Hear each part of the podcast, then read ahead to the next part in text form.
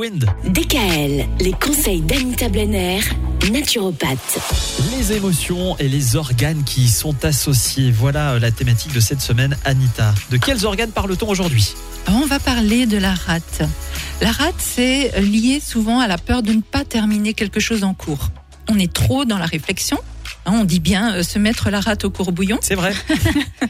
Euh, Il faut apprendre à lâcher prise au, au travers de la méditation dont nous parlerons d'ici quelques semaines. Alors il faut savoir qu'on peut vivre sans rate. hein, on dit bien courir comme un dératé. Bah, cela vient du fait Ah qu'à l'époque, oui, à l'époque, on a remarqué que quand on enlevait la rate à un cheval, ce dernier galopait beaucoup plus vite. On va pas aller euh, aussi loin. C'est bien, on connaît l'origine des expressions aussi. Ouais. Non, c'est bien.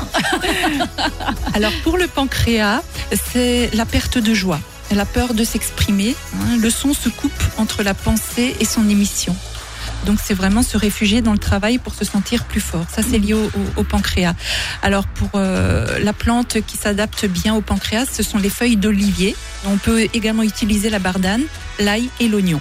Alors, euh, juste les mots du pancréas, ça s'exprime comment? Comment on a mal au pancréas? C'est très insidieux parce qu'on a pas mal. Ça se voit souvent dans une prise de sang. Ah, Et d'accord. puis, c'est bien souvent euh, assez tard euh, qu'on voit qu'il y a un problème au niveau du pancréas. Après, pour les poumons, euh, c'est la peur d'étouffer.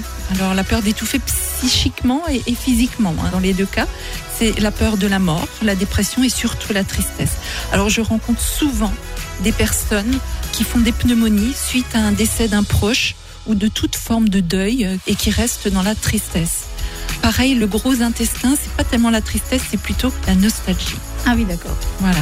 Bon, pas très bien. On va se donner une petite euh, journée de congé puisque demain c'est un jour férié. Et puis on se retrouve euh, vendredi. Vendredi, nous parlerons des différentes solutions qui existent en dehors des plantes. DKL, retrouvez l'ensemble des conseils de DKL sur notre site internet et l'ensemble des plateformes de podcast.